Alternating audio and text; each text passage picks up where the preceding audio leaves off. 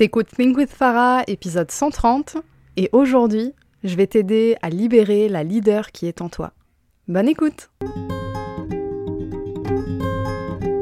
T'es entrepreneur, t'as de l'ambition, mais t'as du mal à dépasser tes peurs et tes croyances limitantes, t'es au bon endroit. T'as envie de vivre une vie d'abondance, te libérer du regard des autres, assumer ta volonté de gagner de l'argent et incarner pleinement ta puissance. Et clairement, t'en peux plus du syndrome de l'imposteur, d'un mauvais rapport à l'argent ou de la peur de l'échec. T'es prête à gérer ton business comme un vrai business et pas comme un side project. T'es prête à ce que l'argent coule à flot dans ta vie. Moi, c'est Farah de Think with Farah, mentor, formatrice business et coach holistique. Chaque lundi, j'anime le podcast Think with Farah, notre rendez-vous pour que je t'aide à révéler ton plein potentiel, pulvériser tes croyances limitantes et bâtir un business vraiment prospère. Ma spécificité, c'est mon approche holistique. Je crois profondément que ton business ne pourra pas se développer sans toi. Ici, je t'accorde l'importance que tu mérites. On parle stratégie business, loi de l'attraction, bien-être, santé mentale, marketing, mindset. Tout ça au même endroit. Ah, et puis si t'es neuroatypique, c'est un espace inclusif pour toi. Je suis diagnostiquée TDAH, HPI et hypersensible. Neuroatypique ou pas, si t'es un être sensible et spirituel, je te comprends et je peux t'aider comme personne. Pour réussir en business, il y a plein de facteurs à prendre en compte. oui, salut, c'est comme ça qu'on démarre l'épisode. Je vais t'aider à libérer la leader qui est en toi. Mais pour ça, faut qu'on mette les pieds dans le plat. Et oui, je dis la leader qui est en toi.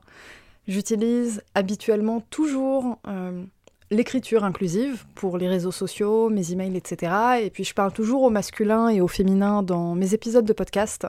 Mais aujourd'hui, j'ai envie de m'adresser aux femmes. Parce que, je dis qu'on met les pieds dans le plat, on met les pieds dans le plat sévère. Hein. aujourd'hui, on va parler de patriarcat, etc. Je vais te raconter une histoire un peu bluffante sur le syndrome de l'imposteur. Et j'espère que ça va t'aider à comprendre l'origine de ce syndrome de l'imposteur, du moins telle qu'elle est racontée dans cette histoire, et surtout à reprendre ton pouvoir personnel pour oser libérer la leader qui est en toi, parce que tu as des problèmes que les mecs n'ont pas, et ça c'est pas normal. Bref, reprenons. Comme je disais, il y a plein de facteurs à prendre en compte pour réussir en business. Et ça, homme, femme, c'est universel. Il y a le facteur chance, les ressources financières, le temps disponible, les compétences, le réseau, le rapport à l'échec, le rapport à l'argent, etc., etc., etc. T'as compris, on est sur quelque chose de multifactoriel. Il y a des facteurs sur lesquels tu as le contrôle, et c'est super, et il y a des facteurs sur lesquels ben, t'as pas le contrôle, et puis c'est comme ça, tu dois faire avec. Mais si on devait résumer ça en deux grandes catégories, je dirais qu'il y a d'un côté l'aspect business. Alors c'est très large, hein, mais ça inclut le marketing, la stratégie de vente, le type de produit que tu vends, etc. Et de l'autre côté, eh ben, il y a le mindset. Alors le mindset, c'est quelque chose d'assez complexe parce que c'est la fusion entre tes expériences de vie sur lesquelles tu n'as pas le contrôle et les choix que tu fais par rapport à comment tu as envie de vivre certaines situations. Alors évidemment, quand il y a des maladies mentales qui entrent en jeu, des dépressions graves, etc., euh, tout ce que je dis là, ça s'applique pas. Hein. Euh, dans l'ordre des, maladies, il faut s'entourer de professionnels de santé et c'est à prendre au sérieux. Le mindset, ça rentre pas là-dedans. Mais là, je vais vraiment parler de, de mindset. Dans tout ça, j'inclus pas la chance, parce que pour moi, c'est un facteur externe sur lequel on n'a pas le contrôle, et autant l'oublier tout de suite. Mais aujourd'hui, j'ai vraiment envie de creuser le sujet du mindset avec toi, parce que tu as la possibilité d'avoir le contrôle dessus, même si t'as pas le contrôle sur l'origine de ton mindset. Donc on va creuser le sujet du mindset, surtout si tu te retrouves à avoir l'impression de stagner dans ton business. Si tu sens que tu stagnes, tu as cette impression-là, et tu sais pas trop comment faire rentrer de l'argent, et tu paniques face à l'avenir. Céder à la panique, c'est l'ennemi de ton business. Mais il faut que tu saches un truc avant que je continue. Du moins, je vais te faire une piqûre de rappel. Céder à la panique, quand tu as un business qui stagne ou que tu as peur de ne pas faire assez de chiffre d'affaires, ça peut entraîner plein de choses négatives. La panique de base, c'est pas quelque chose de super en termes d'instinct de survie. Euh, si par exemple, c'est un exemple un peu euh, difficile, mais si t'es dans l'eau, que tu commences à te noyer, paniquer, ça va te faire noyer, tu vois. Vaut mieux garder son calme. Euh, ton instinct, parfois, il te fait pas faire des trucs hyper smart. Donc, en business, restons concentrés. Céder à la panique, ça peut entraîner quoi? Ça peut entraîner une perte de confiance en toi et une perte d'estime de toi. Ça peut entraîner la prise de mauvaises décisions qui vont saboter ta croissance. Parce que tu es en panique, du coup tu sautes sur la première opportunité, tu, tu prends pas le temps de réfléchir si c'est bien ou pas, etc. Bref, tu prends des mauvaises décisions. Ça peut entraîner aussi, du coup, accepter des clients ou des partenariats qui sont en réalité néfastes pour toi. Mais comme tu es en panique, tu as peur du manque, la peur du manque d'argent, c'est quelque chose d'hyper profond. Tout ce qui touche à l'argent, ça nous fait perdre toute forme de rationalité quand on est dans le manque. Donc forcément, ça te fait faire, voilà, faire des mauvaises choses, prendre des mauvaises décisions, travailler avec des mauvais clients et le regretter après ça te fait aussi facturer à un tarif affreusement bas de peur de ne pas avoir de clients. Parce que tu te dis mieux vaut ça que rien du tout, etc. Et tu perds de vue cette dimension un peu plus globale d'un business. Quand tu es en panique, quand tu as la peur du manque, ce qui se passe, c'est que ton business, tu le prends un peu au jour le jour. Tu es en mode survie. Mais on fait aucune croissance quand on est en mode survie. Le mode survie, c'est juste ne pas couler. Mais c'est pas comme ça que tu vas développer ton business. Tu as besoin de sortir de ce mode survie. Le truc, c'est que quand tu es dans ton mode survie, bah, c'est difficile d'en sortir parce que, au passage, ben, tu dévalorises ton image de marque, tu dévalorises ton expertise par des mauvais choix de communication, etc. Et puis, ben, tu te dévalorises toi-même. Tu perds confiance. Et dans ces conditions, c'est hyper difficile de te reconnecter à ton pouvoir personnel, de libérer la leader qui est en toi et puis surtout bah, de pulvériser ton syndrome de l'imposteur en fait. Et c'est pas ça que je veux pour toi. Tout ce que j'ai listé avant, ça se travaille, comme je t'ai dit, tu as la possibilité de contrôler ça. Ça fait partie des enseignements que je partage dans mon programme Think With Yourself, entre autres. Si tu as envie d'en savoir plus sur comment reprendre le contrôle sur tes croyances limitantes, je te mets le lien d'une masterclass gratuite dans la description de l'épisode. À la fin de cette masterclass, je te parlerai de Think With Yourself plus en détail, si c'est un programme qui est aligné avec toi et que tu as envie de rejoindre l'aventure. Mais dans tous les cas, tu as une heure full valeur ajoutée où je vais te partager les 7 piliers à maîtriser pour passer d'un business qui stagne à un business prospère. Et ces sept piliers, ils sont de l'ordre de ton mindset. Tu auras de quoi commencer à reprendre le contrôle sur ton auto-sabotage. Entre autres, je vais te raconter des histoires assez drôles par lesquelles je suis passée. Et comme je t'ai dit, tu auras une présentation plus en détail de Think With Yourself. Et du coup, je reviens sur ce que j'ai dit tout à l'heure, parce que j'en parle aussi dans cette masterclass. Je parle évidemment du syndrome de l'imposteur. Et c'est un sujet que j'ai envie particulièrement de creuser aujourd'hui avec toi, parce que pour moi, c'est un des plus gros points bloquants pour libérer la leader qui est en toi. Ce qui t'empêche de partager ta vérité, eh ben, c'est ton syndrome de l'imposteur. Et là-dessus, j'ai envie de citer Reshma Sojani. C'est une autrice et une entrepreneure euh, anglophone, je crois qu'elle est américaine, euh, qui a mentionné dans une de ses vidéos le fait d'être tannée de devoir répondre à la question comment se libérer du syndrome de l'imposteur. Alors moi, je suis pas tannée. moi, c'est mon métier, je t'apprends à le faire.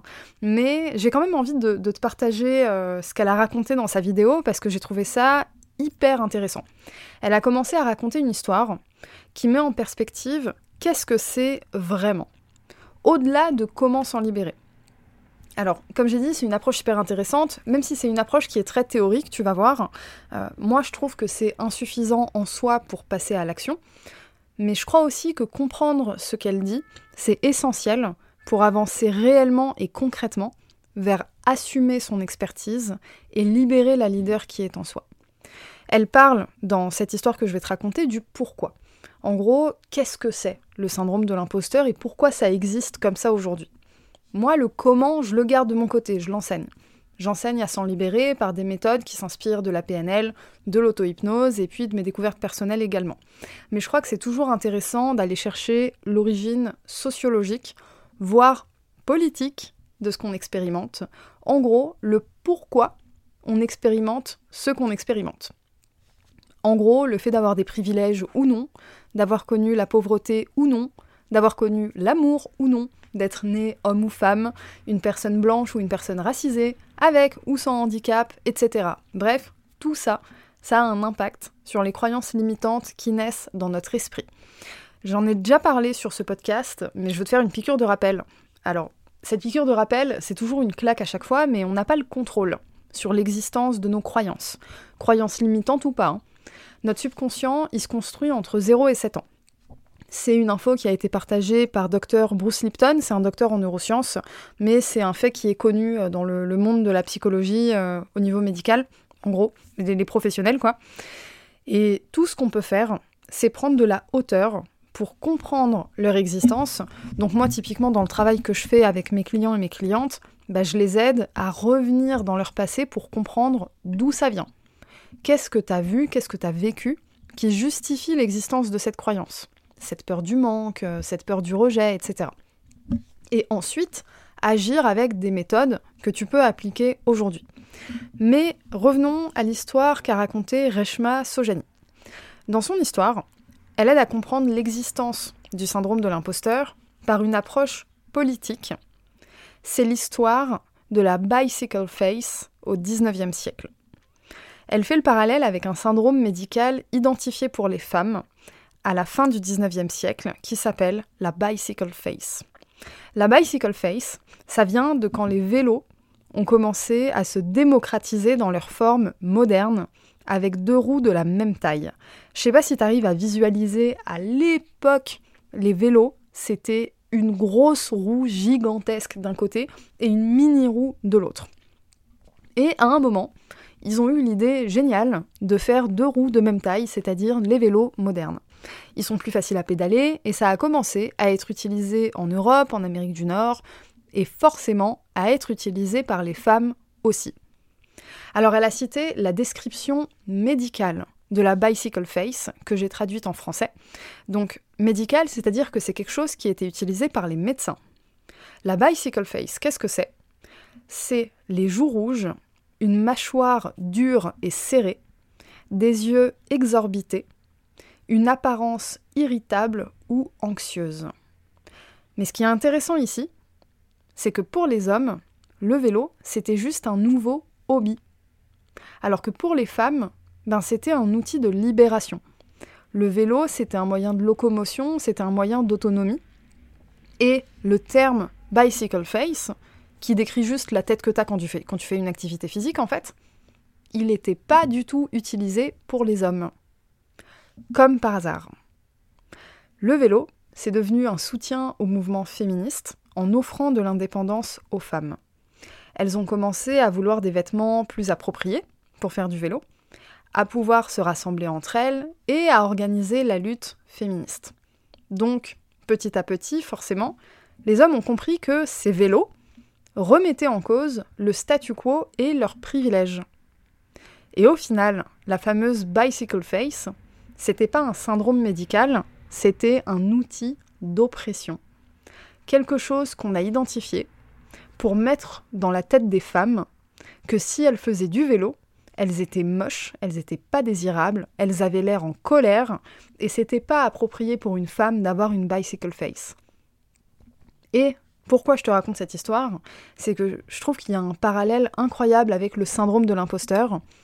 Et finalement, est-ce que le syndrome de l'imposteur, ce serait pas une énième stratégie pour oppresser les femmes? Alors le syndrome de l'imposteur, c'est euh, pas un vrai syndrome médicalement parlant, ça a été identifié par deux psychologues femmes dans les années 80, il me semble. C'est plus une expérience. On expérimente un sentiment d'imposture.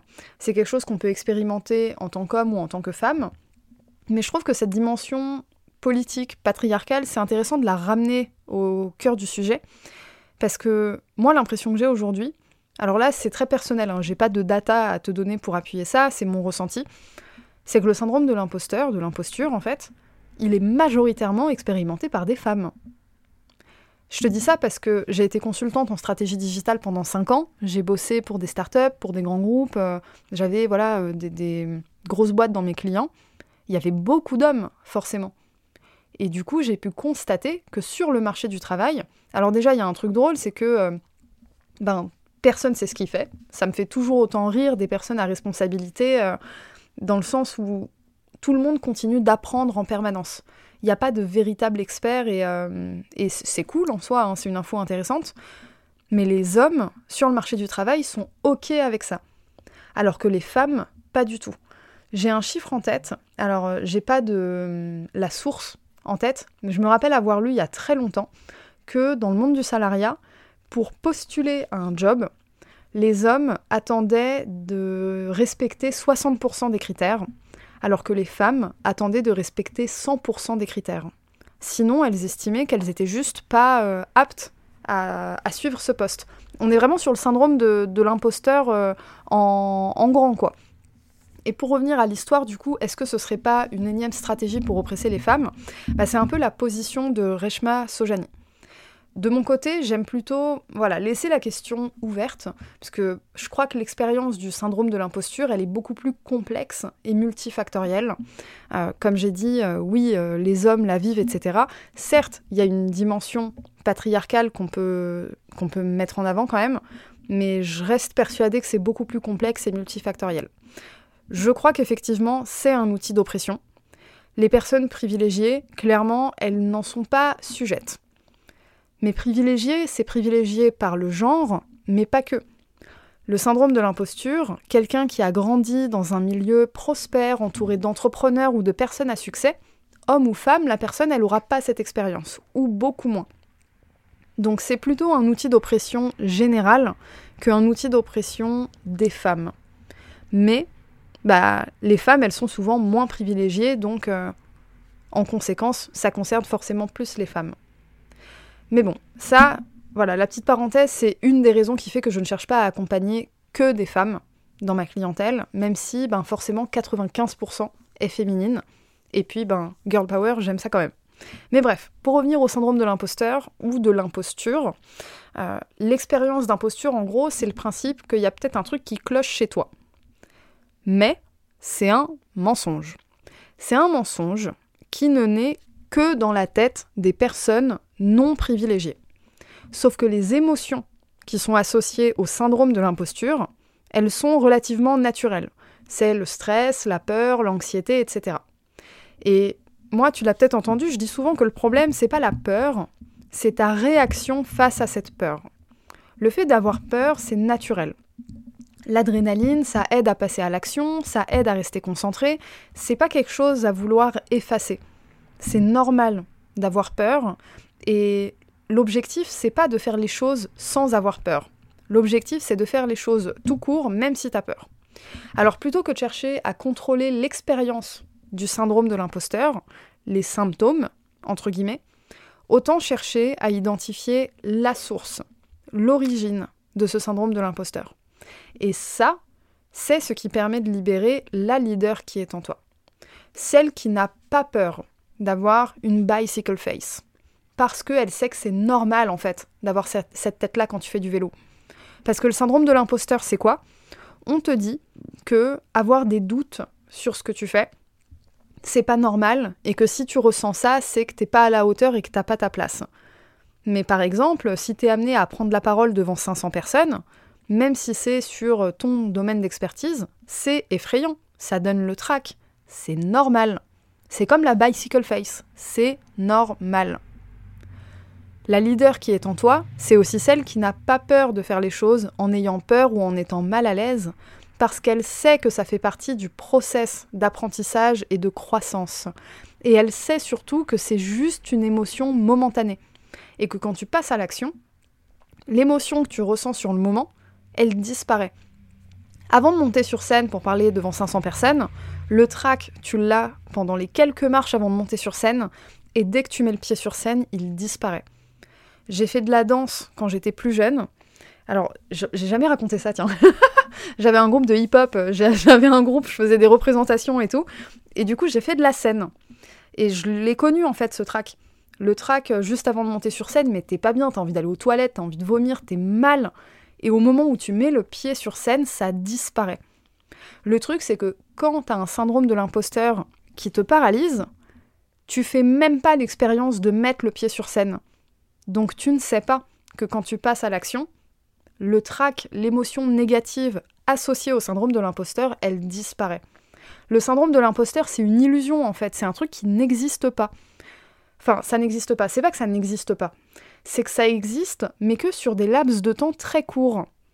Et t'es pas obligé d'écouter ce que te fait ressentir ton syndrome de l'imposteur.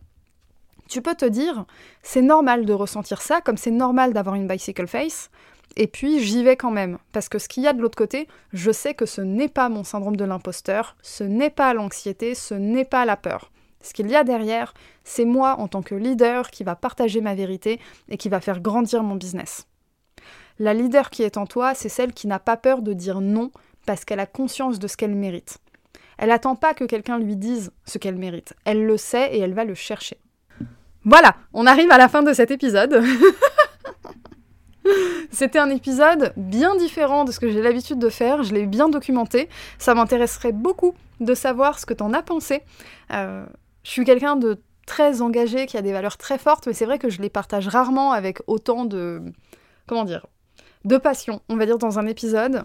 Donc, euh, tu peux partager l'épisode en story Instagram. Pense à me taguer surtout at thinkwithfarah et me dire ce que t'en as pensé me dire ce que t'en as pensé, ce que ça t'a fait ressentir, est-ce que ça t'a donné envie de libérer la leader qui est en toi, de pulvériser ton syndrome de l'imposteur.